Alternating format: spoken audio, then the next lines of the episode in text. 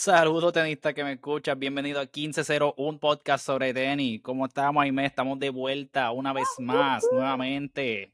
Hola, estamos muy contentos de estar de vuelta en estos, después de estos breaks que nos cogemos para poder recogerles toda la información.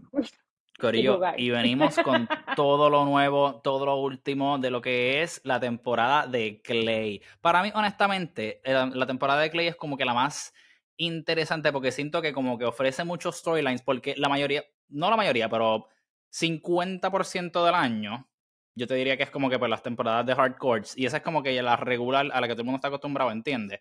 Y siento que pues hay en, hay en cierto sentido como que hay unas cosas que tú puedes predict un poquito más, pero en Clay, aparte de Rafa cuando está 100% off y eso, hay como que más oportunidad de tu ver más, más resultados interesantes y, gente que me vi esperabas que ganara que no gane, esto y lo otro. So, por eso, por lo general, me gusta ese, ese swing de la temporada. So, venimos con cosas bien chéveres y la temporada de Grass, que lo que dura son dos semanas y pico.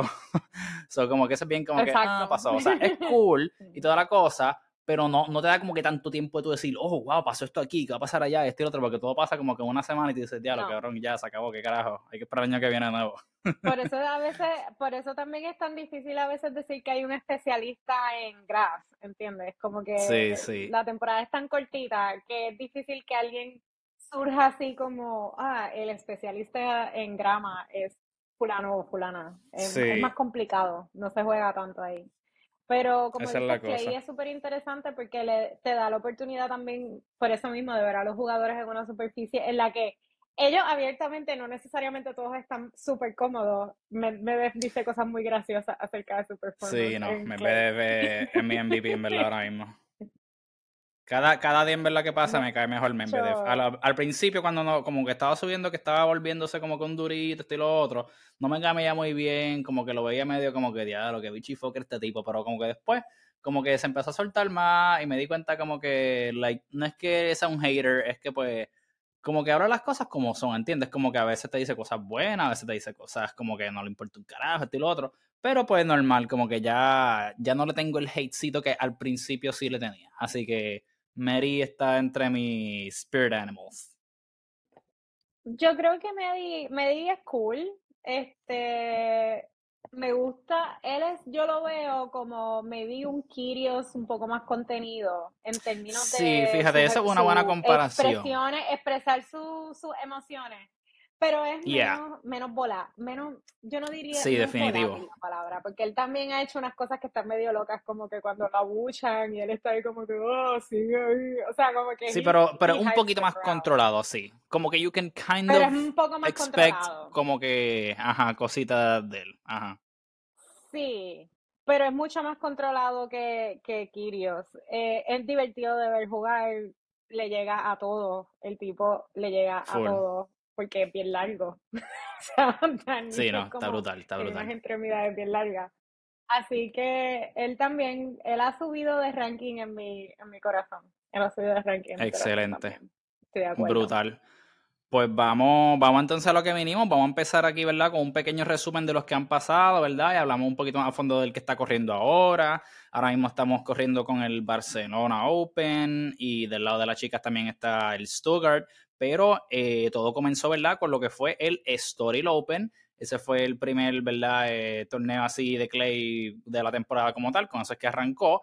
Y eh, quien salió triunfador, ¿verdad? Después de una racha media como que rarita, ¿verdad? Como que considerando cómo terminó el año pasado, fue Casper Roth, ¿verdad? Casper tuvo un torneo súper chévere. Eh, honestamente, ¿verdad? Desde mi punto de vista, ¿verdad? No sé cómo tú lo ves, Aime, pero en verdad, eh, ok, no es hate, pero es un poquito como que de, ok, lo ganaste, pero como que los oponentes fueron Yao Sousa, Sebastián Baez, Quinton Hallis. En la final sí fue contra Kekmanovic, que para mí pues, fue como que el, el oponente así como más durito y toda la cosa, aunque contra Yao Sousa y contra Quinton Hallis se fue a tres sets pero como que, eh, no sé, como que, o sea, para lo que uno lleva esperando de Casper también, maybe eso tiene que ver, eso influye. para lo que uno lleva esperando de, ¿verdad? O sea, él llegó a ser el número, creo que fue dos, ¿verdad? Dos o tres del mundo al final del US Open, cuando estaba como que ahí el debacle de, ah, sí, o sea, la situación de que quién puede terminar el número uno entre Nadal, Alcaraz y Casper Roth, y era como que si fulano llega a la semifinal y él gana, pero entonces no, de otro no puede ganar, y si llega a la final y este lo otro y toda la mezcla de puntos. Pero pues al final terminó llegando Roth y Alcaraz a la final. Así que Rod terminó siendo dos del mundo por eso. So, como que estaba on top of the world, ¿verdad? Y entonces, pues, ¿verdad? Siendo la superficie de Clay entre las favoritas, siendo la favorita de Rod, pues como que se esperaba más, ¿verdad? Eh, eh, ¿Verdad? Más, más auge, más momentum going into that con lo que fue, ¿verdad? Pues toda la temporada de lo que era el Australian Open y eso pero como que no, no le había, ido muy bien ahí, honestamente. O llegaba como que a segunda ronda, tercera ronda, maybe cuarta de una vez en cuando, pero no, como que no le iba así tan bien como uno esperaba, ¿verdad? Eh, él luego, ¿verdad? Admitió que parte de lo que él piensa, ¿verdad? Que pudo haber eh, sido fue que él se fue en un tour con Nadal a hacer, ¿verdad? Varios matches de exhibition.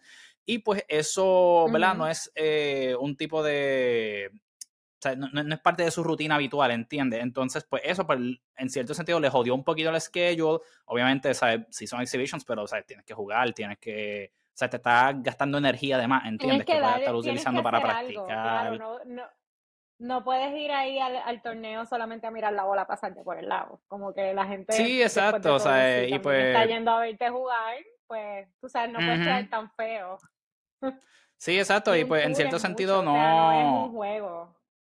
No, no, exacto, no, no, no seguiste la rutina que pues, normalmente tendrías, ¿verdad? Leading up to el primer major del año, que fue el Australian, y pues él, él le, ¿verdad? Acreditó eso, aparte de lo que, pues, eh, no le había parte de la razón por la cual no había tenido los resultados que había esperado. Eh, por ejemplo, en enero en el ASB Classic, que era uno de los torneos que se juegan antes del Australian, llegó a Round of 16, pero pues ahí perdió. Después en el Australian perdió en la segunda ronda contra Jenson Brooksby. Jugó el Mexican Open y perdió también en el Round of 16 contra Taro Daniel en Indian Wells, perdió contra Christian Garin en la ronda de 32, en el Miami, otro torneo bastante grande, llegó hasta la ronda de 32 de nuevo y perdió contra Van de Sandschop. Y, ¿verdad? Por fin llega el Story, el primer torneo de Clay, donde luego de verdad estos cuatro o cinco torneos, pues aquí llega la final y la gana contra Kate Manovich. Eh, ¿Verdad? Luego de esto, pues honestamente no es que le fue, no fue como que, o sea, ¿Cómo te explico? Sí pienso que es obviamente un highlight, hello, ganar un torneo no es como que cualquier cosa, pero, o sea, tomando en consideración aún esa victoria, luego en Monte Carlo, ¿verdad? Perdió en el round of 16 contra Jan Leonard Stroff. Eh, so, como que en general hay un colectivo de personas, ¿verdad? Que apoyamos a Casper que no, ¿verdad? Anticipamos como que este tipo de eh, subpar performance para lo que obviamente pues su ranking, su expectativa.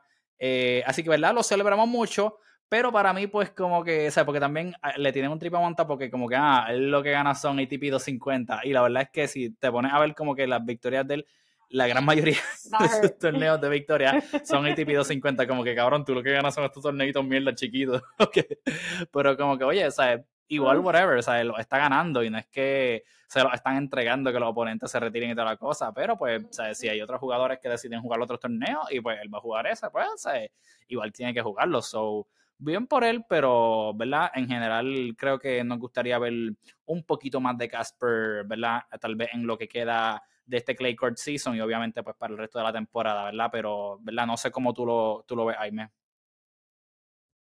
Yo creo que no sé, yo creo que la gente a veces hace como they get a high porque les va súper bien en algo y maybe they overshoot.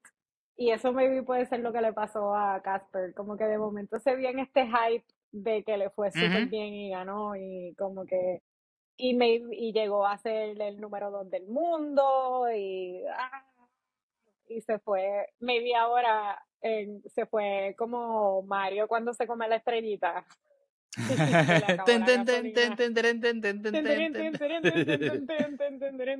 y ahora está recogiendo vela y volviendo un poco a un pace más, más normal. El problema es que pues puso una... ya sabemos a dónde puede llegar. ¿verdad? Ya, ya vimos a dónde es que él está. Sí, no, oye, excelente jugador, excelente. no, no, tengo duda alguna de que pueda recobrar su forma, pero fue como un, como un pequeño hangover, lo que llaman el, el Championship Hangover. Lo, lo, utilizan más en términos en la NFL, como que cuando un equipo gana el Super Bowl este año, ¿verdad? Eh, ajá, eh, pues eh, usualmente el año que viene por lo regular, ¿verdad? No es bien frecuente que ese mismo equipo le, ¿sabes? Que arranque la temporada y vaya súper bien como favorito nuevamente a eso. Y pues le dicen como el Super Bowl hangover, como que cabrón, estás tan emocionado y partiste tanto, qué sé yo, que todavía tienes el hangover ese de éxito que tuviste y toda la cosa. So maybe puede que haya tenido un poquito de eso, ¿verdad? Porque fue un excelente fin de año para él. Y pues, ¿verdad? Como que he's stumbling, ¿entiendes? Como que into the year por ahora. Sí, yo creo que pues tiene, tiene su chance. Ahora viene otra vez el, el, él fue finalista del French Open el año pasado, so ahí tiene otra oportunidad como de ver qué pasa. Este, pero yo creo que tú estás en lo correcto. Él tiene como ese, el, el Super Bowl hangover, pero de tenis. Sí, un poquito. Ya, yo pienso que ya está, ya se le está pasando, pero ya, se le, ya, ¿verdad? Debería ir cayendo, cayendo en forma, ¿verdad? Considerando que pues pasó ya Monte Carlo, ahora mismo está corriendo Barcelona. A mí, sí. A mí siempre me preocupa esta gente que es como muy meteórica, en como que tienen de momento como si fuera un, es un maratón, ¿verdad? Y de momento es un sprint, que es como 100 metros, 100, 100 metros es lo que le corren. O sea, like, de momento son como, como eso, como Mario con la estrellita. Y porque hay gente que, lo puede, que le puede dar continuación pero lo que mayormente pasa es que they just like peak y después se van en un season de Sí, como que te llega a un plateau y de momento como que, o digo, y obviamente, ¿sabes? Esto no es fácil para ningún tenista profesional. Lo que pasa es que, pues, obviamente, ¿sabes? El que puede, puede, ¿verdad? Pues, porque, ¿verdad? O sea, por ejemplo, por, por darte un ejemplo, un tenista que yo admiro mucho, ¿verdad? Que está también súper. Súper top en mi corazón y que él está haciendo sí lo que yo te diría que maybe hubiese esperado de Casper es Yannick Sinner. O sea, Sinner ha tenido una consistencia súper buena en los últimos 6, 7, 8 torneos que ha jugado, o sea, llegando a cuartos de finales, semifinales, semifinales, cuartos de finales, finales, victorias. Ha tenido como, creo que dos victorias eh, o tres en los últimos 6, 7, 8 torneos que ha jugado. So, como que, ¿sabes? y es contra oponentes buenos, ¿sabes? Fue el último jugador que le ganó al Caraz eh, antes de, ¿verdad? Perder contra Medvedev, ¿verdad? En la final. Eh, así que, ¿sabes? Yo pienso, ¿verdad? ¿sabes? Que Sinner es ese ejemplo, por ejemplo, de lo cual yo pienso que más o menos esperaba un poquito ver más de Casper, ¿entiendes? Eh, no es que, ¿verdad? Si uno lo hace, el otro no pueda. Pero es poniendo como ese ejemplo, porque es la analogía más cercana que se me ocurre, a la cual yo pienso que, esperaba ver a alguien como Rod, ¿verdad? Eh, considerando, ¿verdad? Pues su ranking, como terminó y todas las cosas. Pero exacto, o sea, definitivamente. eso también, o sea, como que el ascenso de Sinner ha sido como very steady and paced. Y él está en un nivel en el que ya lo puede mantener yo siento que hay veces que gente como Casper Rod, no digo que no, que no lleven tiempo jugando ni que lleven tiempo haciendo su trabajo. Es simplemente que tienen como un momento en que todas las cámaras están donde ellos, o algo les pasa que... otro ejemplo de eso es, por ejemplo, Naomi Osaka, Emma, en el lado de las mujeres, Emma Raducano. Es como que, wow, mira a esta persona, me voy a enfocar en esta persona que hizo esto, que X es maravilloso. Y entonces, maybe Yannick Sinner nunca ha tenido como ese, necesariamente esa presión, maybe, de... Sí. Así. Yo no, al menos yo no lo he visto agree. Sí, no, o sea, pienso definitivamente que tiene... Te da más como para solidificarte, ¿entiendes? Porque no tienes que quitar de tu, de tu atención como para irte en tour de exhibición con Rafael Nadal, que es algo que pasó porque le fue bien en el... Porque, ¿entiendes? Como que es una cosa que pasó sí, sí, como consecuencia de haber sido finalista en el US Open. O sea, como que... Exacto. That's what I agree. Sí, no definitivamente pienso que, ¿verdad? Tiene que ver, o sea, hay, varios factores externos, pero pienso definitivamente que, o sea, cuando tú piensas en Yannick Sinner, a menos que tú, ¿cómo te explico? Si tú no sigues el tenis como que, ¿verdad? Habitualmente, o por lo menos buscas highlights, esto y lo otro, no es muy probable, ¿verdad? Que maybe tú conozcas exactamente quién es Yannick Sinner y cuáles han sido sus accomplishments, esto y lo otro, ¿verdad? Pero no digo que maybe como que sabes full quién es Casper Roth, pero ok, vamos a hablar primero. Casper es un lindín, como que él es el pretty boy, es como un, un Berettini que todas las nenas le gustan, que es bello, ay Dios mío, Casper mi novio, esto y lo otro. So, él tiene mucho apoyo de ese lado, tiene mucha más exposición por ese, ¿verdad? Por esas partes, así que ¿verdad? Pues todo esto también, eh, lo, o sea, yo siento que contribuye a eso mismo de pues darle más atención, darle más, más exposición en ciertos medios, esto y lo otro. Y obviamente, pues con eso viene la presión, ¿verdad? Porque ¿sabes? si tienes más auspiciadores, si tienes más cosas como que dentro de ti, ¿sabes? Que, que tú sientes como que ya viene apoyándote y toda la cosa. Y también, ¿verdad? ¿sabes? No es que obviamente Rod sea un viejo, pero o sea, sí es como que más mayor por ponerlo así, lo que tienen son 24, pero en comparación, por ejemplo, un senior que tiene 21 todavía o sea, tú puedes decir que sigue desarrollándose esto y lo otro, ¿verdad? Eh, así que, o sea, Sinner es un nombre un poquito más low key. Él ha tenido, exactamente como tú dijiste, un ascenso mucho más steady. Yo pienso, o sea, firmemente que él tiene todas para poder, ¿sabes? ganar múltiples majors y también ser número uno del mundo. Lo que pasa es que, pues, obviamente, yo siento que en cierto sentido le ha ayudado el tener otros jugadores, ¿verdad? Que tienen el spotlight mucho más encima de ellos, como lo que es un Alcaraz, eh, un Tsitsipas, eh, el mismo Zverev que está volviendo ahora de lesión, que ¿verdad? le ha ido bien en algunos torneos, que está pues ¿verdad? poco a poco cayendo en forma. Eh, pero, o sea, yo pienso que, por ejemplo, la presión, ¿verdad? Por decirlo así, maybe, que más grande tiene Sinner es que estamos ya comparando la rivalidad de Alcaraz y Sinner con lo que fue Federer Nadal en ese momento, porque pienso que es lo más cercano que vemos, ¿verdad? Eh, cuando Alcaraz está saludable y está firing on all cylinders, quien único hemos visto que le ha hecho frente así como que, ¿sabes? De que nos vamos a toa, ha sido Sinner, ¿verdad? Últimamente, eh, ¿verdad? Si nos vamos hasta el año pasado y esto, y pues obviamente pues lo que fue un Nadal, Djokovic, y lo otro, pero eh, considerando que pues, estos otros a veces juegan, a veces no, quien, con quien podemos contar que siempre probablemente vamos a ver un blockbuster game es Sinner, ¿entiendes? So, pienso que eso maybe es la parte que más eh, presión le pone, eh, que pienso que definitivamente tuvo un huge effect con que, ¿verdad? esa, el último juego que jugaron fue la semifinal de eh, ¿Cuál fue? El último juego que jugó contra el Caraz, eh, el de. ¿Fue el Miami? Sí, el Miami Open. en la semi le ganó al Caraz, pero como fue. Exacto, pero como fue en tres sets, eh, y obviamente la energía que te toma como que tú prepararte y el hype y toda la cosa, pues perdió contra Medvedev, eh, no, no fácil, ¿verdad? Pero definitivamente de la manera que tú veías así no jugando durante todo el torneo, no fue de la misma manera que jugó contra Medvedev, ¿entiendes? Así que eh, pienso que eso tuvo mucho que ver, ¿verdad? En, la energía tanto mental como física que le tomó sobrepasar el reto de lo que era Alcaraz. Entonces, pues nada, ¿sabes? Y con todo y eso, de nuevo, sea, Por ejemplo, mira, voy a leer aquí bien, ¿verdad? Por encimita para seguir con el resto de los temas, los resultados de Sinner en lo que han sido, ¿verdad? Eh, durante este año. En el Adelaide International, que uno de los torneos antes del Australian, llegó a cuartos de finales, perdió contra Corda. Ok, en el Australian Open, en la cuarta ronda, perdió contra Tsitsipas, un five-setter, so, o sea, cool, tampoco fue como que un oponente tirado para atrás, ¿entiendes? Y fueron cinco no lo Mató ahí, exacto. En el Open Sud de France ganó ese torneo contra Maxime Cressy, el especialista de Servan Body. Eh, el Open 13 eh, tuvo que retirarse, ¿verdad? Porque tenía una lesión, no recuerdo cuál fue, o si era cansancio, una enfermedad. Ha tenido dos o tres cositas este año que ha tenido que retirarse de una que otra cosa. Yo maybe creo que ese es el único knock on him.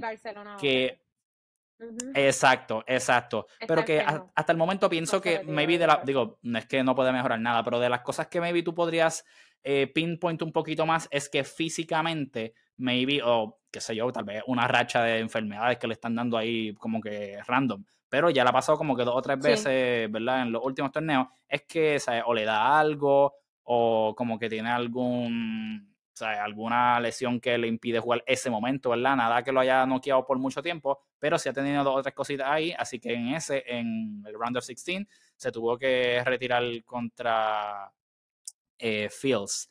Entonces, en el Miami, ¿verdad? Que perdió contra Medvedev, pero llegó a la final nuevamente.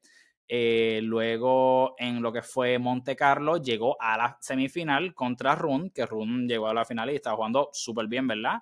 Eh, y pues, ¿verdad? Ahora en Barcelona que tuvo que hacer el walkover, pero entiendes, Ha sido mucho, mucha consistencia. Así que, o e, es, más de lo que yo espero, honestamente, por lo menos el resto de este eh, Clay Court Season. hay que ver cómo va el resto del año, pero, sea, no dudo sea, si lo hace, lo que me refiero es que no me sorprendería, ¿entiendes? Porque ya, eso es ya como que mi expectativa, un poquito más o menos de lo que es Sinner. Así que, sí, definitivamente, o sea, pues ahí, ¿verdad? Terminamos hablando de Sinner, pero lo que me refería era que, pues, ¿verdad? si vemos ese modelo de consistencia versus lo que, pues, maybe nos ha dado Rod, por eso nos está un poquito raro. Eh, pero nada, ¿sabes? ¿verdad? Esperamos que le vaya mejor y, que, ¿verdad? O todavía le falta un poquito a lo que es, eh, ¿sabes? Dos o tres torneos al Clay Court Season antes de lo que es el French Open, ¿verdad? El galardón más grande. Eh, así que, pues, ¿verdad? Rod todavía tendrá oportunidad ahí de seguir brillando. Entonces, eh, pues eso, ¿verdad? Fue lo que fue el Story. Luego vamos a lo que fue el Monte Carlo que Monte Carlo, ¿verdad? Fue un torneo bien emocionante porque era, ¿verdad? De los primeros, eh, bueno, el primer eh, Masters 1000 de lo que es el Clay. Y aquí hubo, ¿verdad? Muchas sorpresas, por lo menos para lo que, para lo que yo esperaba. ¿Verdad? Fue un torneo donde, no me acuerdo si fue este, yo creo que sí, ¿verdad? Ese fue el torneo donde que Tsitsipas empezó a hacer comentarios de que, ah, como que el Clay de Estados Unidos, una mierda, qué sé yo. Entonces. Un unicornio en patineta. sí, es como que hizo una analogía de como que, ah, el Clay en Estados Unidos es como que tal cosa. Y era como que, cabrón, what does that even mean? Unicornio en patineta. es un unicornio. Ajá, o sea, y como que, what are you trying to say? Entonces, como, como el próximo oponente de, que le tocaba luego de eso era Taylor Fritz. Es como que, ah, cabrón, estás diciendo que los americanos no podemos jugar en Clay. Y Fritz le ganó a Tsitsipas. y luego escribió como que, ah, ¿qué pasó con el Clay de Estados Unidos, este cabrón? ¿Qué pasó? Eso fue súper gracioso, Sí, sí, eh, de verdad. Fritz es una persona o es un jugador que necesita ese tipo de, de motivación. Como que si, vimos, si vemos, eh, vimos Breakpoint, los que vimos Breakpoint eh, o Point Break, siempre lo digo al revés, ustedes saben lo que yo estoy hablando. Breakpoint, sí, sí. Este, la, Breakpoint. Él gana el Indian Wells eh, bajo un imposible. Como que alguien le dice que no puede ganar ese torneo por quién, contra quién va a jugar. Este, y, la, y él, no, yo puedo porque él tenía una cadera mala o something like that. Como que es un Creo que fue el, el, tobillo o algo que se dobló, una El tobillo. Sí, él está lastimado y le dijeron no juegue, no, esto no vale la pena. Y él dijo, no, yo voy a ganar. Y ganó. Y es un Cinderella story. Y aparentemente, that's what he needs. sí, pienso, pienso que definitivamente, yo pienso que los los jugadores americanos en general como que les gusta como que ese hype, ¿entiendes? Porque, oye, es parte de la cultura americana, como que muchas veces como que los jugadores europeos, si tú has visto como que las entrevistas y eso, a veces cuando le preguntan como que eso mismo de, eh, recientemente, ¿verdad? Hubo, no me acuerdo qué fue, como hubo una situación que incitó a la conversación de what do you think about trash talking tennis, como que sería bueno tenerlo, estilo otro, whatever. Eh, le preguntaron a Jessica Pegula y ella dijo como, gacho, pues yo, claro que sí, yo me monto, ah, me gustaría como que darle más personalidad, estilo otro, whatever. Y creo que Coco también dijo lo mismo, estilo otro. Pero después le preguntan, no me acuerdo si fue a Ons Jabur o una de las otras chicas, pero que era europea. Entonces dijo como que, ah, como que pues esa es más cultura americana, como que they like the rivalries y no sé qué mierda, como que I'm just here como que to play, qué sé yo, como que bien respetuoso, estilo otro. Pero, o sea, sí, como que yo entiendo que el, el, ¿verdad? O sea, esa cultura sí la vemos un poquito más, ¿verdad? En este, en este lado, pues obviamente porque pues hay más énfasis en lo que son los team sports, que ahí pues sí, sí, o sea, sí pienso que se presta mucho más para eso, pero o sea, yo definitivamente pienso que el tenis se beneficiaría mucho de eso, primero para obviamente poder eh, traer a una audiencia más joven a ver el deporte, eh, por eso mismo, por ejemplo, es que Morato Glue hizo un formato de lo que era el Ultimate eh, Tenis, no sé qué madre. Es como un tipo de liguita como que pequeña que lo hace de vez en cuando algunos años que tienen como que, como que en algunos puntos puedes apostar o usar poderes y no sé qué mierda. Como que, ah, si te gana este punto vale por dos. O, o sea, una cosa rara, pero como que está bufiado, ¿entiendes? y los sets son más cortos. gamified. Ajá, como sí, exacto, exacto, literal. Pero oye, a mí, para mí está cool y está súper cool. Y el, en los ATP Next Gen Finals, ellos tienen una, un formato nuevo que ellos lo que hacen es, no me, creo que son cinco sets, pero es a cuatro games, ¿entiendes? O en vez de a seis games, eh, lo hacen a cuatro y obviamente pues el pace of play es más rápido.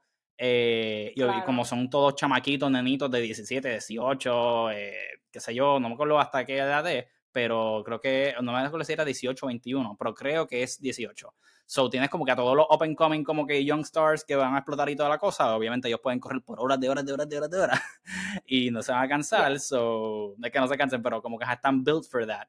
So entiendo que este tipo de cositas, ¿verdad? Pues se presta para poder eh, hacer eso, ¿entiendes? So, es parte de lo que, ¿verdad? Eh, pues habíamos visto en esa ocasión y, y pues, ajá, pues terminó resultando en ese buen como que storyline de como que, ah, Clay Court de Estados Unidos, cabrón, vente para acá, dale. so, Yo creo que, estuvo... que a Sissipas también le gusta revolcar el avispero, o sea, como que él, él qué sé yo, le gusta eso también el trash talk. Sí, pero es bien weird porque como que, te juro, yo, yo, te juro que yo no sé cuándo, como que yo estoy seguro que él hace eso, pero que yo te juro que yo no sé cuándo he means it y cuándo no. Como que él puede estar en un press conference como que, ah, Sitsi, como que you, you sounded como que frustrated con tal juego, ¿qué fue lo que pasó? Y viene y te dice como que, no, no, como que I thought he was a good uh, opponent, uh, he just doesn't respect me. Y es como que, pero está encabronado, pero no, pero como que lo dijiste calmado, pero le dijiste que un irrespetuoso, o sea, ¿qué es la que entiende?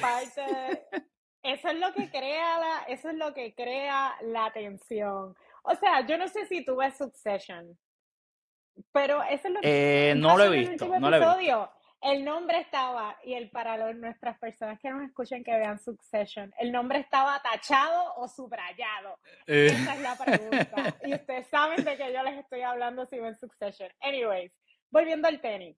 Eso es lo que hace el trash talk de él, yo creo que es lo que causa el, ¿verdad? Como que... Es que es weird, porque tú no sabes si sentirte ofendido o si está como que... E, ¿Entiendes? mira, es lo que pasó. este año le tocó comerse con Satsiki sus palabras dos veces, porque el primero fue Clay Court y quien termina ganando el torneo es el señor, él no tiene herramientas himself, sus limited herramientas himself, Andy Rublev. No, imagínate. Entonces tuvo que salir en cámara y decir, ah, es que yo perdí y estaba como mordido, pero en verdad él es un buen jugador y es un buen oponente. Y él, pues, tú sabes, no, no tiene limited tools. Él, está, él es un jugador completo. Pero cuando él hizo el principio, cuando él hizo el comentario al principio primero, fue como que, ¡Ah! the shade. Pero él se queda tan tranquilo que es como que mátense tratando de, de identificar que mis emociones o what do I mean with this. It's part of the charm de él, I guess para él. No necesariamente tiene que ser para las personas a las que él ofenda, pero es parte de, su, es parte de sus herramientas para ponerle sus Entiendo, entiendo. Alright, alright. Pero sí, definitivamente pienso que ¿verdad? eso fue parte de los, los buenos storylines como mencionamos, que, que, ¿verdad? que pueden desarrollarse con Clay y precisamente se desarrolló porque estaban hablando como que la de los clickers de allá y los de acá y toda la cosa. Pero, ¿ves? O sea, es, uno de los mejores ejemplos por lo cual esto pasó. Pero, pero nada, ¿verdad? Para ir como que al, punto del torneo como tal, ¿verdad? Eh, Fritz, ¿verdad? Llegó a la semifinal con eso eh, y terminó eh, perdiendo contra Andrei Rublev en la semi. y entonces, pues Andrei Rublev llega a la final, ¿verdad? y se enfrenta contra Holger Rune. Entonces, entonces, Holger eh, venía jugando, ¿verdad? Bastante bien. Obviamente es de los jóvenes próximos, ¿verdad? Yo pienso que definitivamente si es que se forma algún big whatever, ¿verdad? Siempre hablan como que un reemplazo del Big Three, como si ganar 20 y pico de slams fuera como que un pan comido, ¿verdad? Ah, Pero pues esa narrativa siempre va a estar. Eso, pasa todo el tiempo.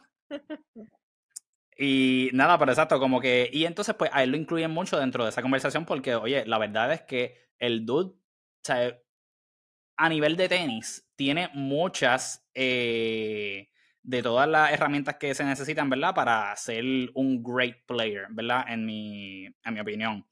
Y, y nada, o básicamente lo que, lo que ocurrió, ¿verdad? Fue que había ganado, deja verificar si fue, ¿quién fue el que ganó el primer set? el primer set lo ganó eh, Run, 7-5. Luego ganó Rublev 6-2 eh, ese próximo. Y entonces el, el tercero lo ganó 7-5 Rublev para ganar ese torneo, ¿verdad? Pero estaba 4 1 abajo en ese set. Y, ¿verdad? Hubo unos cuantos momentos en los cuales, eh, ¿verdad? Se veía, ¿verdad? Cuando Rublev estaba como en el modo comeback, que se veía medio, eh, pues, un poquito desesperado, ¿verdad? Como que apretado como que 4-2, 4-3, estilo otro. No recuerdo si llegó a estar en 5 algo, ¿verdad? Que tuviera ser mucho más cerca de la victoria, pero o sea, sí estuvo, o sea, las tenía las de ganar, ¿entiendes? Y pues se desesperó en algún momento, lo abucharon, el voto bola, él también es como que ese estilo un poquito como que de Medvedev de que utiliza el crowd como que ya esté a favor suyo o en contra para poder sacar energía y de eso alimentarse, pero esta vez no le funcionó y perdió el, set eh, y pues el match entero, ¿verdad? Así que, o sea, pero como quiera fue un buen momento para Rublev porque Rublev es de estos jugadores que, ¿verdad? Pues es, es normal, o sea, llevan el top 10 un buen tiempo eh, y, ¿verdad? Tiene su fair share of wins, pero todavía como que no había tú identificado, ¿verdad? Un momento como que tú dijeras, coño, o sea, este fue un torneo cabrón que jugó, ¿entiendes? Como que le metió brutal o tuvo una gran victoria, esto y lo otro. Y yo pienso que esto por lo menos le saca ese mono de encima de como que, mano, o sea, la narrativa ya no va a ser como que, pues, eres bueno, ¿entiendes? Como que puedes ser top 10 esto y lo otro, pero no puedes como que ganar cuando tienes que ganar, ¿entiendes? Sí, y pues nada, o sea, pienso que eso, eso le, le ayuda tanto a lo que es verdad el, la confianza suya al resto de lo que son los torneos de ahora, como por el resto del año, porque por lo menos, ¿verdad? Ya tiene ese primer Masters 1000 y obviamente, o sea, yo me imagino que es un poquito frustrante. Tú ves como que tú ves los panas tuyos, ¿sabes? Medvedev, que, ¿sabes? Rubus, de hecho, ahora es padrino del hijo de Medvedev, que eso fue como que, oh, qué lindo. eh, sí, y pienso que, ¿verdad? Pues definitivamente, o sea, eh, que no es fácil tú ver como que los, los, panas tuyos, como que con los cuales tú creciste jugando y tu contemporáneo, ganando aquí, ganando allá, un Zverev, un Medvedev, un Sitsi, eh, o sea, todos estos otros, que realmente todos ellos sí crecieron como que juntos, están en el mismo rango de edades, y tú ser como que, pues cabrón, aquí estoy yo, como que sigo aquí, ¿entiendes? Como que, so, eh, o sea, le, me alegro mucho por él, en verdad. Y nada, ¿verdad? espero que le siga dando buenos resultados en lo que es el resto del año para que, ¿verdad? Pueda seguir midiéndose así y, y ¿verdad? Pues tener el éxito que, o sea, pienso que se merece porque también es maybe uno de esos jugadores que tú sabes que es bueno y esto y lo otro, pero maybe no le dan el crédito que, ¿verdad? He deserves. Mm, totalmente, yo pienso que él es un jugador muy bueno. O sea, yo lo vi jugar en el 2019 contra Kirios en que es uno de los juegos que más me acuerdo y siempre menciono porque en el US Open, Kyrgios metió todos los aces del mundo y de todas formas Andy ganó. O sea, Kyrgios metió veintipico de aces y Andy ganó de todas formas. Este, yo creo que él es un excelente jugador y sí puede ser ese caso en el que él esté viendo a todos sus amigos ahí como que yéndose un poco más adelante que él. Pero yo creo que él o sea, me gusta verlo tener estas victorias y mañana juega la semifinal contra del Banjaluka Open contra Molkan. So, yo pienso que puede llegar otra final y puede tener ahí otro otro win de otro torneito. Yeah, yeah. Sí, sí, definitivo. Lo, para mí un poquito es más bien como que, ¿sabes cómo te explico? Como que cuándo puede ser, porque no es como, maybe como, sea, digo, obviamente no es como que, ajá, hay, hay torneos automáticos que tú ya predices y esto, menos que sea Djokovic o Nadal. Claro. Pero como que todavía no creo que estamos en esa etapa de decir como que o sea, este jugador es favorito para este torneo, este y lo otro. Y pues con jugadores así como que maybe con Rublev, se me hace difícil decir como que, pues puede ser en el Australian, o puede ser en el French, o puede ser en el Monte Carlo, o puede ser en Wimbledon. o sea, es que yo creo que todavía tiene demasiada gente en el camino. Yo no creo que sea, o sea, sí, sí. Yo quiero que, me gustaría que él gane más cosas, pero no, no, yo no lo veo ahora mismo como un favorito para ninguno. Yo pienso que es el tipo de jugador que tú sabes que siempre va a ser una amenaza, pero maybe todavía como que no lo apuntas como favorito en un everyday. Exacto. ¿Entiendes? Como que a menos que sea un torneo bien chiquitito que no hay nadie de competencia, que sea maybe el único nombre grande. Pero como que si pones a todo el mundo como que así, top, top 10, top 20, whatever, que estén jugando así, tú sabes que va a ser una amenaza, pero maybe no lo seleccionas como favorito, ¿entiendes? Claro. No va a ser, él no, él no es todavía el, la persona en la que tú piensas como que, ah, este torneo va a jugar Rubles. Como que, oh sí, él va a llegar sí, exacto. ese es mi caballito, ese es mi gallito y él va a llegar Sí, full, full. Es como, no. Agree. No lo veo así. Pero él es una amenaza, for sure. Y él siempre está por ahí dando vueltas. So, no sé, yo quiero ver, o sea, yo, este, que siempre estoy, soy pro de los underdogs, pues puedo quiero que llegue que gane algo más grande.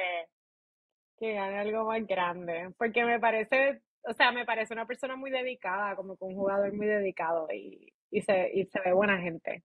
No sé, no lo conozco, pero me parece buena gente. sí, sí, sí, pero, pero agree, agree, es verdad. Pero, pero nada, por lo menos esos son los primeros, los resultados de los torneos que ya han pasado, ¿verdad? Vamos a hablar ahora brevemente de lo que fue el Charleston Open, eh, que también era del lado de la chica de los juegos de, de, los torneos de Clay. Y en este salió victoriosa Ons Jabor, ¿verdad? Eh, pienso que es buenísimo porque como que luego de, ¿verdad? Ese también año que tuvo ONS, que, ¿verdad? Estábamos viéndola consistentemente llegar a cuartos, semifinales, eh, que llegó a dos finales de Majors y bendito, las dos las perdió. Eh, pues, ¿verdad? Estábamos esperando como que ese nuevo comeback, porque todavía me vino la veo tan bien en los otros torneos, pero ya volvió como que con su primer título aquí, eh, venciendo a Belinda Bencic, ¿verdad? En dos sets. Y fue un torneo lo más chévere, en verdad, ¿sabes? Como que victoria sólida, jugó contra Surenko en la ronda 32, luego fue contra Caroline Dolheit, esta no la conozco honestamente, pero ¿sabes? un juego sólido también, 6-3, 7-5. Eh, contra Kalinskaya fue un walkover, ¿verdad? Parece que se lesionó la chica en algún momento. Eh, pero luego también en la semi también contra otra oponente súper sólida, Daria Kazatskina. Eh, que estaba number 3 seated, y Belinda Bencic, que sabemos que también es una veterana buenísima, y lo ganó en tiebreaker primero y luego 6-4. Así que, o sea, pienso que, ¿verdad? Es, algo que hacía falta porque hemos visto, ¿verdad? Que no es que Iga le haya bajado a su nivel, pero combinado con pues, las situaciones que ha tenido, porque en verdad, ¿sabes? Le han dado como que cosas de enfermedades y lesiones y dolorcito aquí, dolorcito allá, que honestamente no le han permitido jugar a su 100% de rendimiento, yo creo que en los últimos tres o cuatro torneos. Así que pues no es que está vulnerable, ¿verdad? Pero no, maybe está en condición física, te diría yo, eh, para dar lo que sabemos que Iga es capaz de dar, ¿verdad? Y con todo ella y con todo eso sigue siendo la número uno, sigue siendo, o sea, un, una Iga al 75-80% sigue siendo más peligrosa que muchas oponentes al 100%, ¿entiendes? Así que no es porque por eso podamos descartarla, pero es bueno poder ver a esta otra fuerza, ¿verdad? Como lo que es ONS, que sabemos lo que puede dar, que, ¿verdad? Que esté ahí cayendo en ritmo y toda la cosa, Eh, obviamente sabemos que dos de las chicas que también se están dando mucho que decir han sido Elena Rivaquina y Arina Zabalenka desde lo que fue el Australian Open. Ellas han estado dando pasta y queso almost everywhere en donde han jugado, eh, también llegando a las finales o semi o ganando torneos. Así que, ¿verdad? Pienso que hay, ahí sí como que está cocinándose como con un nuevo top 5, te diría yo, como que así de jugadoras que me gustaría ver mucho así como que también de esas rivalidades de Zabalenka contra Rivaquina, Zabalenka contra Iga. So, sí, definitivamente. Y pienso que, ¿verdad? Es bueno para el juego, eh, para, para, los fanáticos y bueno para ella, en verdad. O ella, dentro de todo, ¿verdad? Es de las, entre comillas, más viejitas, porque Ons tiene 28, ¿verdad? Estas otras nenas lo que tienen son 21, 22, 25, 23, qué sé yo. 21. Y, Sí, exacto, pero, o sea, y, pues cuando tú, ¿verdad? Eh, sabes que tienes estas otras competencias tan jóvenes, pues en medio como que maldita sea, ¿entiendes? Porque they're not gonna get any older, o sea, they are, pero no es lo mismo, o sea, a ese nivel. No es lo eh, mismo. no, no, no, para nada. Sí, sí.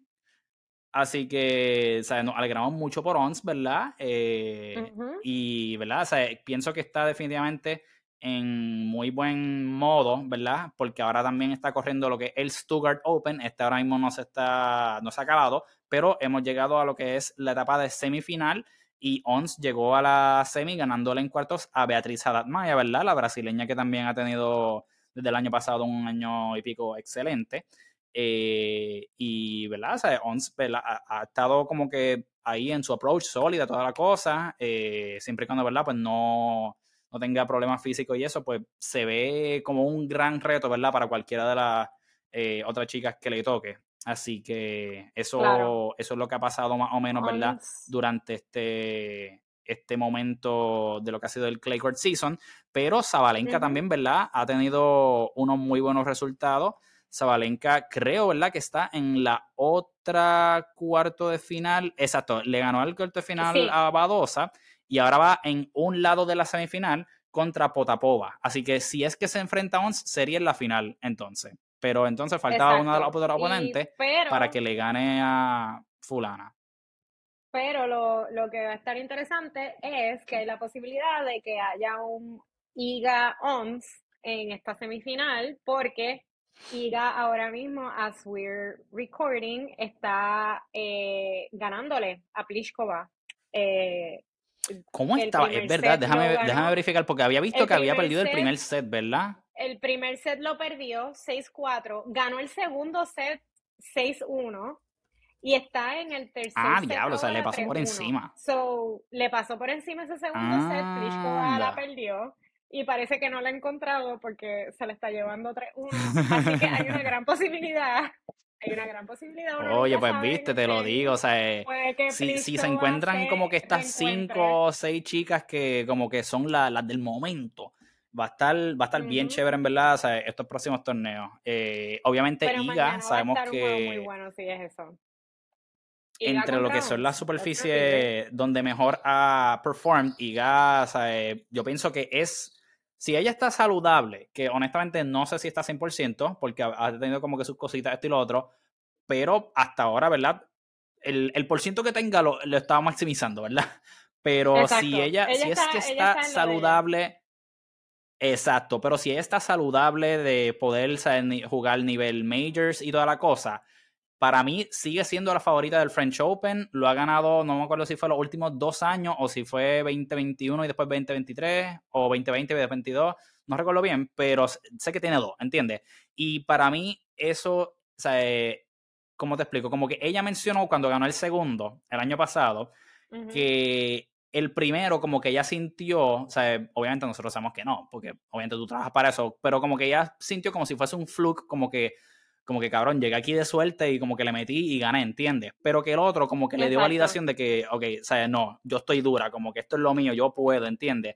Así que, ¿sabes? Si la vemos llegando bien y con buen performance en estos próximos dos, tres torneos que queden antes de Roland Garros, yo las demás me cuido o me voy preparando para Wimbledon, porque si no, chacho. Eh, no, ella va a defender su título. Ella fue quien ganó en el 2022, pero en el 2021 ganó alguien como Kreshkova o algo así.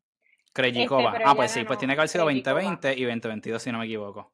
Exacto. El punto es que ella va con el cuchillo en la boca a defender por lo que he visto o por lo que parece ser, ella está, salud está saludable, está jugando un juego bastante activo. Mira, lleva a Pliskova claramente por el camino de la amargura en el juego de hoy. Así que, este, saben, Elena, en este, en este Stuttgart, Elena, se, Elena Rivaquina se tuvo que salir porque eh, le dolía la espalda. Baja, sí, así que, fue una pena, mano. No sea nada grave. Sí, esperamos que no sea nada grave, ¿verdad? Para que tengamos la oportunidad de seguirlas viendo como que, como tú dices, este top 5 que se está armando así, interesante de jugadoras eh, que nos gusta, que nos gustan ver en, eh, desarrollarse. Pero yo creo que Iga, Iga viene con todo este año. Yo creo que este tuvo su momento de estrellita de Mario, le dio un poco el hangover, un poquito, pero se le quitó rápido y ahora está de vuelta. Sí.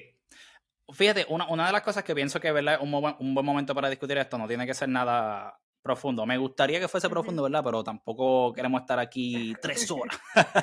Pero eh, una de las cosas que, pienso que podemos, porque siento que es una narrativa parecida, ¿verdad? Eh, un poquito más con uno que con otro, pero eh, ya, que ya mencionamos que, ¿verdad? Que Iga, que pues, ha tenido su, una que otra cosita que le han dado, que no le han permitido jugar al 100% y con todo eso, ¿verdad? Ha llegado profundo en torneos, pero quería aprovechar también para ver qué tú piensas, ¿verdad? De esto, eh, ya que hay otra narrativa, ¿verdad? Esto es como una cosa se conecta con otra, como el multiverse. Eh, pero, Exacto. al igual que hemos visto esto de IGA, pero maybe de una forma un poco más severa, por ponerlo así, el caso de Alcaraz. Ok. Mm, Alcaraz, cuando está, ¿verdad? Entre comillas, saludable, eh, yo pienso que, y lo hemos visto, o sea, he's the man to beat. Eh, en los torneos que no ha jugado, ¿verdad? Hasta ahora contra Djokovic, porque pues no pudo jugar eh, en ninguno de los de Estados Unidos, no pudo viajar a ni Indian Wells, ni Miami Open, ni estilo otro. Eh, ahora mismo en los de Clay, que no es algo que me he mencionado, pero lo mencionamos por encima, ¿verdad? Que ha, perdido en la ronda, en la segunda o tercera ronda de los torneos que ha jugado, o sea, todavía está encontrando su forma, pero en los torneos que Alcaraz ha jugado, eh, o sea, normal, sin retirarse ni nada, eh, ha ganado, o sea, eh, si no todos, creo que uno nada más no ganó porque fue el que le ganó Sinner, ¿entiendes? Pero tengo un poquito de preocupación de, de por qué estamos viendo como que estas lesiones un poquito como que más frecuentes, ¿verdad? Eh, hay obviamente como que gente que está hablando de que el estilo de él, que busca todas las bolas a vida y por haber, no importa que si sea imposible, él se va a tirar a buscarla. Eh, Juan Carlos Ferrero le ha dicho, ¿sabes? Que él, ha mencionado que su equipo le ha dicho como que, mira, hay bolas que no vale la pena buscarlas, ¿sabes? Pero él dice que en su mente como que él es tan competitivo que todo lo va a buscar, esto y lo otro, whatever, whatever. Mira, yo lo Eso puedo yo entender, entiendo, él pero... él tiene el Golden Retriever Syndrome y yo lo tengo también, o sea, yo quiero darle a todo, o sea, aunque sepa que no puedo, que no es posible, yo, lo, yo esa parte la entiendo. Ajá, continúa. Yes, exacto, pero, pero lo que digo es como que mm, tengo un poquito, o sea, porque no es tan, ¿cómo te explico? Cuando él está bien, se ve brutal, monstruoso. Sea, olvídate.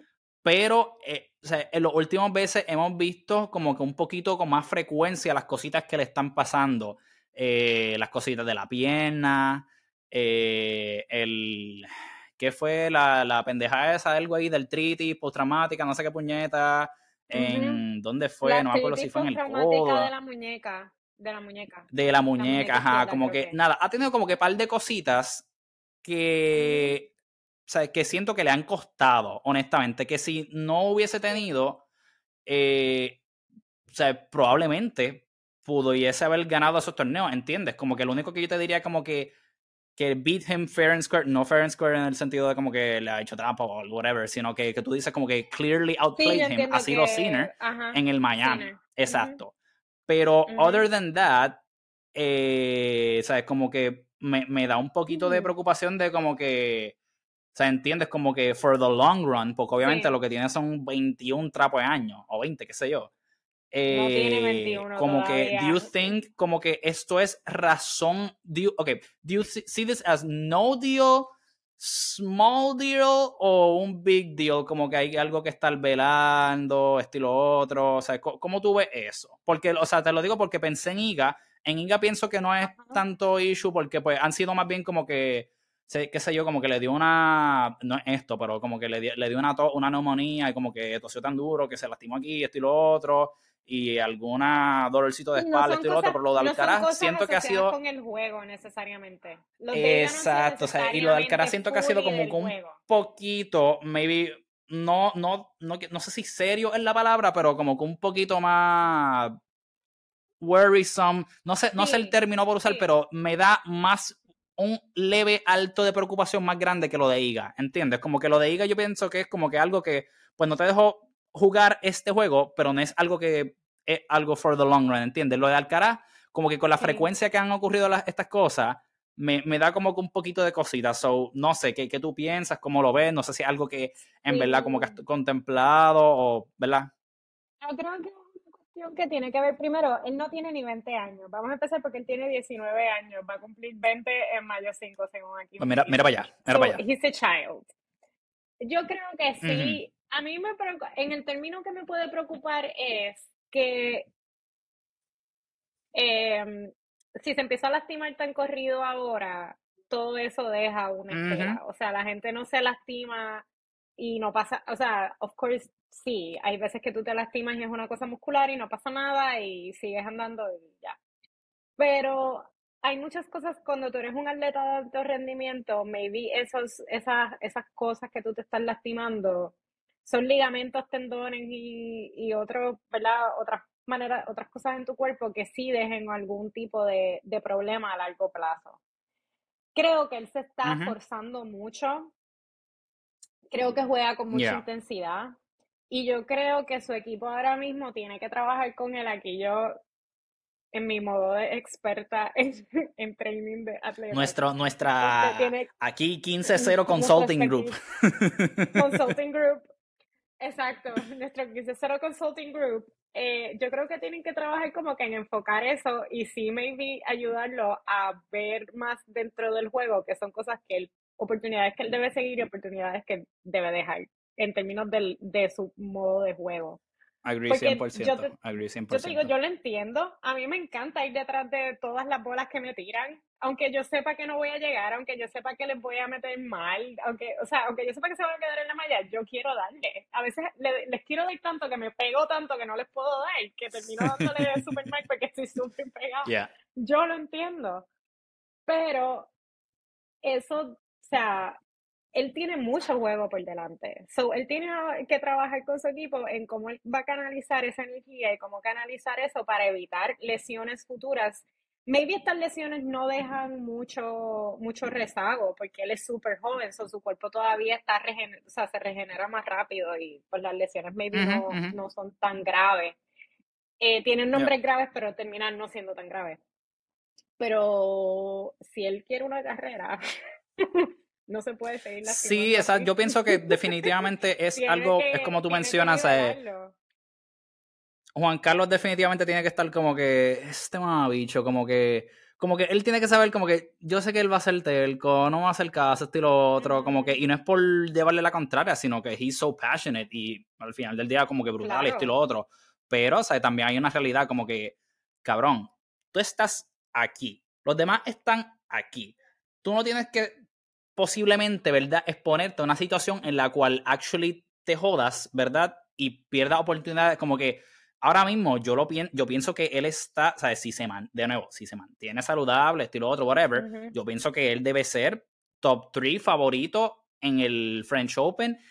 y ahora mismo yo tengo miedo, o sea, tengo, tengo un miedo real, porque tengo miedo real de que Nadal no vaya a poder jugar y recuperarse a tiempo, lo cual abre the floodgates, olvida, o sea, van a hacer un party en, la, en el hospedaje de todos los jugadores diciendo, cabrones, tenemos un break este año, diablo, puñeta, Digo, siempre está Djokovic y toda la cosa, pero, o sea, eh, todos los jugadores van a ir como que, cabrón, ahora me toca a mí, ¿entiendes? ¿Sabes? Porque claro, van siempre, tú lo has dicho, como que este es el, este el torneo en el cual el ultimate prize es tú ser eh, runner-up, ¿entiendes? Porque sabes que estás compitiendo para llegar a la final y llegar al podio para sentarte al lado de Nadal, que es el premio más brutal que te puedes llevar en el French Open. pero, pero, o sea, si tú no tu premio llegar al podio y ser el, segundo. Exacto. Es como que, ¿sabes? Llegaste al nivel final, como que gracias por participar. Exacto. Pero sí, ¿sabes? Como que, ¿sabes? Todas estas cosas las tienes que tomar en cuenta, estilo otro. Ahora mismo está jugando. Eh, ¿Cuál es el que estaba jugando? No me acuerdo si era. Él está jugando ahora el Barcelona Open. Está en el Barcelona. El Barcelona. y, con quién fue? Le ganó, mira, le ganó a David, Davidovich Fokina Mira, Dan, oye, fíjate, no sabía que Dan Evans, oye, coño, eso es un muy buen win contra Francisco Cerúndulo, porque Cerúndulo es un buen jugador de Clay, y Dan Evans, coño, o sea, no es un pushover, pero muy, chévere. Nada, anyway, pienso que debería ser, ¿verdad? Pienso que debería ser otro, un matchup relativamente fácil para el Caraz para llegar nuevamente a otra final, ¿entiendes? O sea, como que no, no lo veo con un reto grande, honestamente, así, ¿entiendes? Así que, o sea, who's to say que no, que no puede, o sea, si gana este, lo próximo en Madrid, eh, luego Roma, y creo que el último antes de, del, del French es Roma, si no me equivoco. Eh, Me había uno que otro más pequeño, pero, pero, o sea, tiene todas las cartas de su lado, o sea, que pace yourself, vamos, o sea, te va bien, no es que juegues más, con más lento ni menos de esto, sea, como que, pero keep en, en perspectiva el big picture, ¿entiendes? Sea, yo de verdad tengo, sea, por, ok, lo de Nadal, para abundar eh, pequeño de la, eh, por encima en esto. Eh, él en su mensaje críptico, ¿verdad? Que parecía un mensaje de funeral. con video y todo. Que había que sacar, él mencionó que, el, meme ese de, de los de las matemáticas y, los, y las de eh, literal, exacto. literal. Pues la, la, cosa es que él menciona como que, cabrones, lo que estaba haciendo como que no me está funcionando, me dijeron que eran seis semanas, vamos por la semana 14, esta puta lesión no acaba de fucking eh, mejorarse. Él sonaba como que bien como que lo estoy haciendo en el video políticamente porque me dijeron, no sé si fue decisión de él o le dijeron, mira, como que díselo a la gente para que te veas como que más alentado. No sé, pero claramente él no se veía como que muy esperanzado, ¿entiendes? El French en mayo 28, estamos abril 21. Si en 14 semanas, obviamente no contando vi las primeras dos o tres que sé yo, porque pues ahí acabando de hacer lo que le hayan hecho o lo que sea, pero si en todo ese tiempo no le ha mejorado y a estas alturas, después de estar entrenando, que pues tiene break para entrenar, pero no es lo mismo entrenar que estar ready 100% para tú jugar esos juegos retantes que sabes lo que van a traer. o sea, y él más que nadie sabe lo que su cuerpo necesita para poder rendir al nivel que necesita para poder ganar. O sea, porque él no va a jugar para ver como que si puede llegar a cuál. O sea, él juega para ganar y nadie como Nadal para eso. Claro. Pero si después de tanto tiempo todavía tú estás indeciso o que sabes que no la, la tienes para darlo ahí, se me hace a mí bien difícil creer que en un mes y una semana mágicamente puede encontrar la solución. Eh, pienso que literal he's gonna hold out until the last possible second, así sea como que la hora de, inscripción a las 12 de la noche va a esperar hasta las 11.58 y, y, moverse y brincar y hacer lo que sea, whatever. Pero, o sea, por primera vez tengo miedo de que no vaya a jugar el French Open. O sea, ahora mismo mi el por ciento de chance que le doy está somewhere menos de 50, como que 40 y pico. So. I agree. Yo no creo, o sea, yo no quiero pensar que esto es lo que va a pasar, pero yo he escuchado esto antes. Un señor que se llama Juan Martín sí, Y son cosas que ya el cuerpo eventualmente, que es lo que no queremos ver en el Caraz, que, este, que esta etapa llegue muy rápido, o sea, que llegue antes de tiempo. Y sabemos que Nadal ha sido bien, su cuerpo es bien prone a, injuries. Sí, oye, y más cuando has tenido como que en el último año y pico, o sea, cositas más seguidas, que, que te joden, ¿entiendes? Porque mentalmente es como que, mierda, cabrón, salgo de esta y me meto en otra, maldita sea. O sea, es frustrante. Exacto, no, sale, no sales de una para estar ya metido en la otra. Qué cojones, la verdad. Entender. Para mí yo lo entiendo completamente, puedo ver la frustración, me tengo miedito también de que ya, yo sé que él no quiere, pero que estemos llegando a esa fecha. Yo no, yo no estoy pensando en the R word, pero pienso que duele como jamás en la vida no poder jugar el torneo que para o sea, que le ha hecho su carrera, coño, porque es que... O sea, yo, yo, yo, sé, yo, yo sé que él va a hacer todo lo posible, que probablemente él va, o sea, él va a seguir buscando, él, él va a querer jugar el French Open. O sea, como que si él se quita del French Open, ese hombre va a estar devastado, devastado. sí, no, no, no, Porque es el Nadal Una cosa horrible. Es el Nadal Garos. O sea, él no. Tiene una cabrón estatua frente al cabrón estadio de un jugador que ni se ha retirado. Tiene una puta estatua, cabrón. Yo no quiero ni pensar cómo va a ser si él, si él no puede jugar ese partido. Así que yo creo que él va a seguir tratando de buscar todas las soluciones posibles. Tiene un mes. se va a meter una fucking inyección de esas de caballo y va a jugar todos los juegos así, que se joda. Exacto, él, él se va a meter las inyecciones, esas que adormecen en el cuerpo y sigue, y, coge un y jugando de un lado del cuerpo nada más, así como que con el brazo tirado y, sin la pierna moverse, metiéndole todo forehand yo creo que solamente por jugar él juega este, el de silla de ruedas. él se sienta y va y dice, estoy herido, no puedo, no puedo correr, pero yo quiero jugar, así que voy a jugar esta, esta parte. Pero el, el torneo, ese es su torneo, él no puede, él no puede quitarse no puede, o sea, en su mente yo estoy segura que él está como que yo tengo que llegar ahí. Yo tengo que llegar ahí así sea en camilla y levantarme solamente a jugar y tirarme otra vez en la camilla y juego otro juego y me tiro en la camilla. Pero bueno. No, no, no.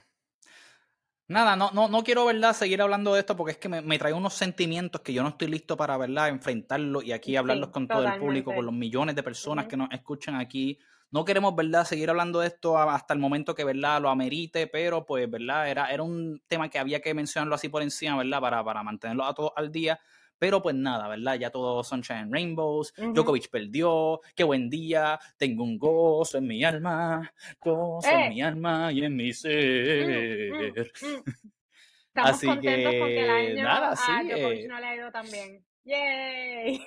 Sí, así que nada, después, y como yo le estaba diciendo a Aime, ¿verdad? Fuera del aire ahorita, o sea, eh, sí, ¿verdad? Pues, ¿verdad? Eh, o sea, estamos, nosotros nos jodemos con Djokovic, ¿verdad? Porque somos como que anti-Novak, pero estamos bien claros y sabemos, ¿verdad? Que él es de los mejores y probablemente cuando llegue el French, si está, si ha tenido estos otros torneos que esperamos que, o sea, es probable que vaya a jugar, eh, o sea, que esté en forma y él, o sea, si hay alguien después de Nadal que es de los favoritos, o sea, tiene que ser Novak porque es quien único le ha ganado, bueno, único no, el, la segunda persona que único solamente le ha ganado a Nadal en la historia de los 35 mil años eh, del French Open eh, ha sido no, eh, Djokovic y ha sido dos veces que le ha ganado.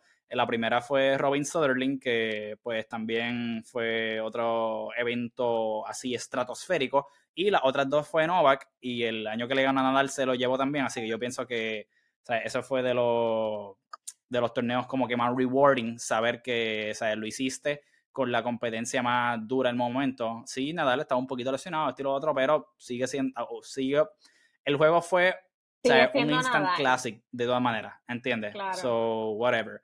Pero, pero nada, o sea, eh, eh, la, la, cosa se ve interesante y obviamente, ¿verdad? Eh, hay, hay mucho, ¿verdad? Como, hay, como hemos mencionado, hay varios jugadores que son eh, muy buenos en hardcore. Ahí pienso que hay más jugadores eh, overall top, qué sé yo, top 100, top 200, whatever, que tienen más oportunidades de ganar un torneo de hardcore que de clay court, porque en clay court hay más especialistas, específicamente porque, eh, o sea, yo no tengo los números honestamente, pero me atrevo a decir que la mayoría de los jugadores eh, ¿verdad? sembrados y que jugaron son europeos y en Europa, ¿verdad? O sea, es como acá en, ¿verdad? en Estados Unidos, en el Caribe, y lo otro, que el estándar es el hardcore, pero allá es el clay court, el donde todos nacen, eh, nacen, crecen jugando. Excepto Nadal, Nadal sí nació un clay court, probablemente.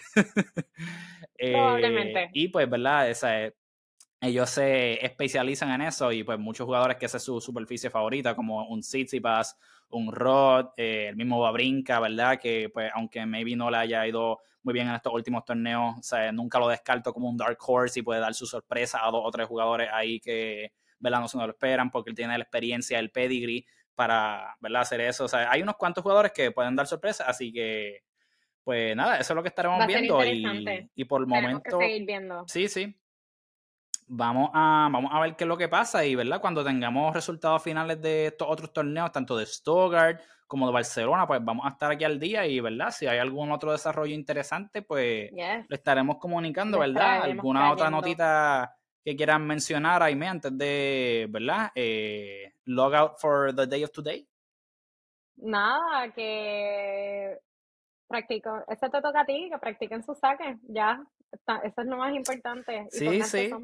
Mira, yo llevo, hidrátense porque yo llevo, hace calor hoy. Llevo aquí con mi vasito que me mantiene el agua fría por, ¿verdad? Sus características de metal y toda la cosa, pero ya está a punto de estar temperatura ambiente porque el sol está heavy, así que hidrátense, ¿sabes? No esperen hasta el jodido para entonces atender la situación, hacerlo desde antes. Porque ya es muy tarde. Practiquen, practiquen su servicio y pasen la bola, que, ¿verdad? Eso, eso de pasar la bola va a ser un tema bien interesante que vamos a atacar luego próximamente en estos días, porque pronto también, ¿verdad? Tenemos lo que son las seccionales de lo que es la categoría mixta de, ¿verdad? De los torneos aquí de liga en Puerto Rico, ¿verdad? Eh, si de casualidad también hay, ¿verdad? Algunos otros torneos de esta índole pasando desde donde nos estén escuchando, pues van a poder saber el sentimiento, ¿verdad? Que estamos aquí pasando y vamos a tener un poquito más de material en estos próximos días o semanas para, ¿verdad? Hacer un pequeño preview de lo que vamos a ver en esa en esas categorías. Así que nada, estaremos hablando de eso, pero hasta entonces con, con eso. Así que nada, estén pendientes de los torneos que venimos por aquí con la info pronto, ¿right? Yes, nos vemos prontito entonces. Vemos. Bye.